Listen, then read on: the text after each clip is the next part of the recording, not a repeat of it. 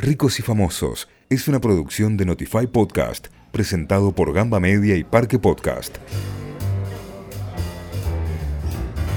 Bienvenidos y bienvenidas al tercer episodio de la tercera temporada, digo bien, de Ricos y Famosos. Hola Pipi, ¿cómo andás? ¿Todo bien vos? Bien, muy bien, muy bien porque vamos a eh, hablar de un cóctel que yo nunca he preparado porque nunca me sentí listo para afrontar una preparación así. Tiene maña.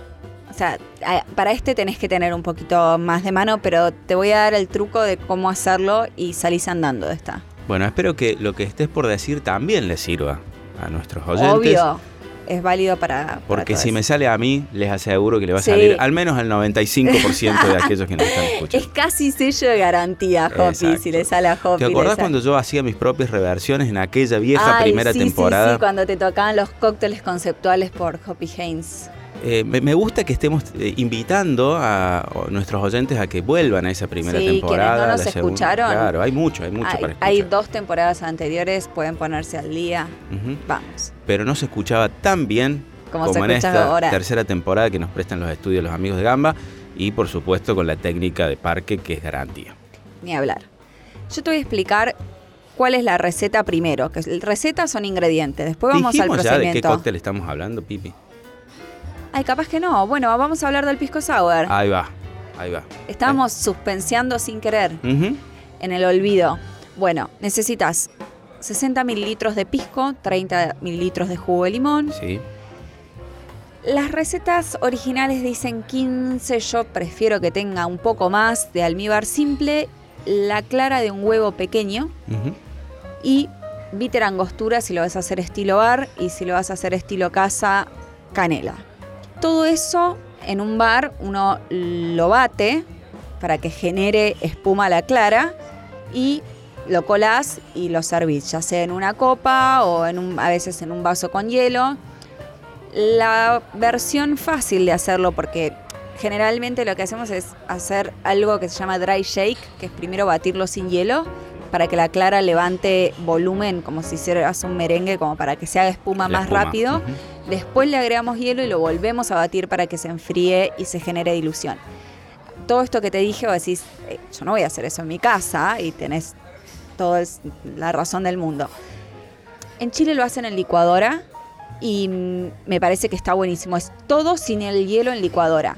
O sea, todos Ah, sin sin, el hielo. Ah. O sea, Entonces no vos lo podés que- hacer con... No, no, no es frozen. Eso, porque, Frozen, no me salía. Porque si tiene clara, la clara lo que hace es, es dar volumen, es Claro, espuma. la si vos lo haces frozen, no funciona. Ahora, si lo podés hacer con la licuadora, lo podés hacer con la mini pimer, que es más probable que tengas en tu casa. Entonces metes todos los ingredientes, mini pimer o licuadora, hasta que haya hecho espuma y eso lo servís en un vaso con hielo. Bien. ¿Qué tipo de vaso? Boca ancha.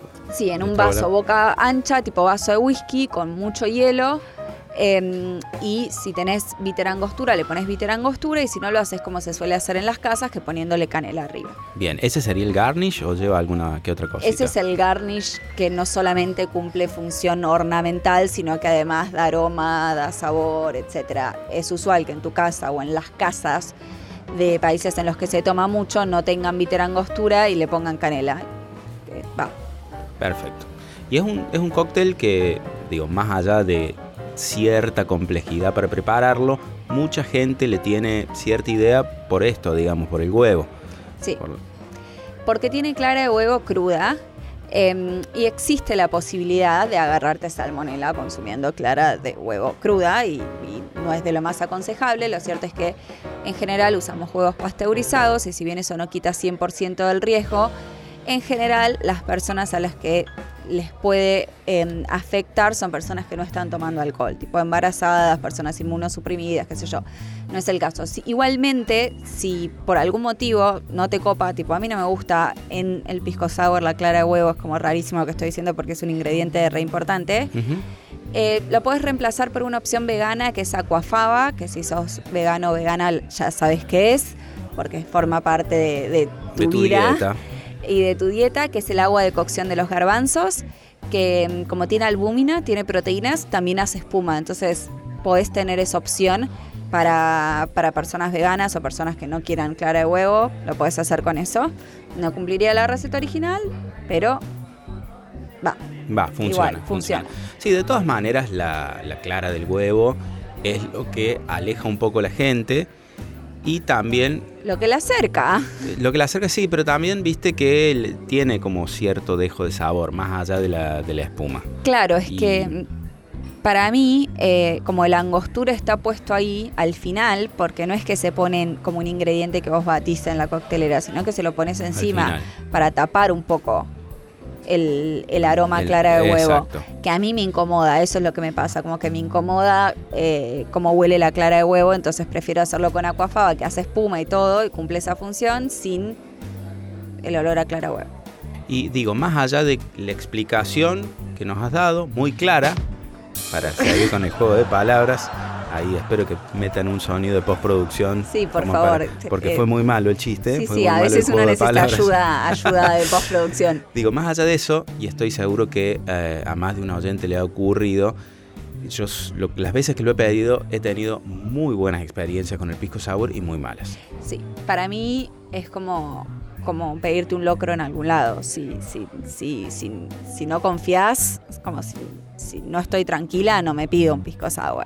Si tuvieras que explicarle a un oyente extranjero del locro, porque Claro. claro, hay gente que no se dice, ¿qué está hablando? ¿Será un cóctel? No, es un plato popular que Qué tiene, rico. tiene- Para el invierno. para el invierno, te hace transpirar y tiene un montón de, de- de partes de animales, tipo patas de chancho, cuero, como de, de todo.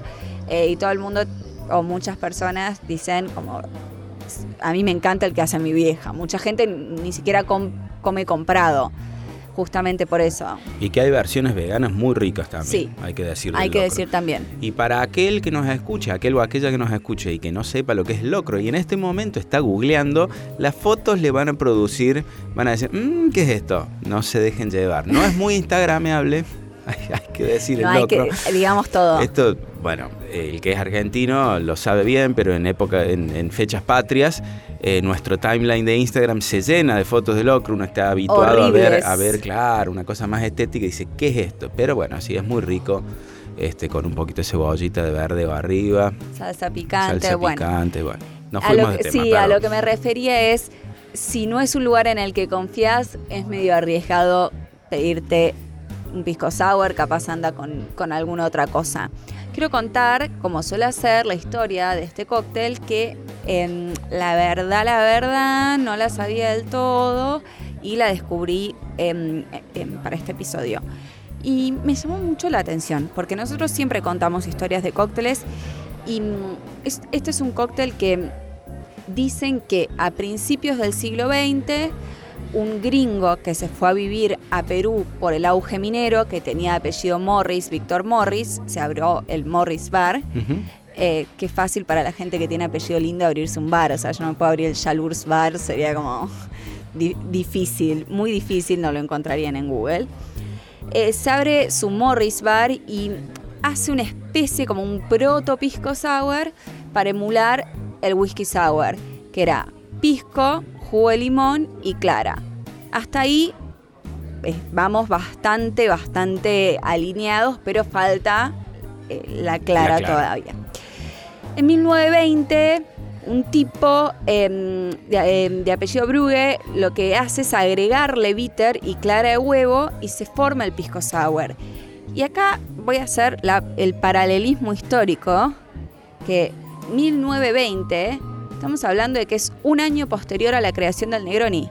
Claro, mil... 919. claro. O sea, es viejísimo el cóctel. Solo que no, no, yo no lo tenía como un cóctel tan, tan viejo. Se popularizó em, teóricamente a través de alguien que ya hablamos. Eh, si vos preguntas por ahí, te van a decir la persona que hizo que este cóctel sea famoso en el mundo fue Dale de Groff. De él hablamos en el episodio de Cosmopolitan, Sí, que pueden sí. ir a escuchar, y él dijo, yo no inventé el Cosmopolitan. Bueno, acá dijo, yo no fui tampoco, esta vez no fui yo, Em, pero hubo alguien en Estados Unidos que en un lugar que se llamaba Fonda del Sol en la década del 60, fines del 60 en Nueva York, metió el pisco sour en carta y se ve que Dale de Groff solo habló acerca de ello. Además, ciudad cosmopolita, la pegó. Entonces fue un cóctel que es muy viejo, eh, pero recién se empezó a ser conocido en otros países a partir de los años 60, fines de los 60 y llega hasta nosotros. Y de hecho, Claro. no solo hasta nosotros, en muchos bares del mundo se prepara pisco sour. De hecho, bueno, eh, hemos probado, al menos yo he tenido la oportunidad de probar pisco sours en Santiago de Chile, en Lima, que son exquisitos.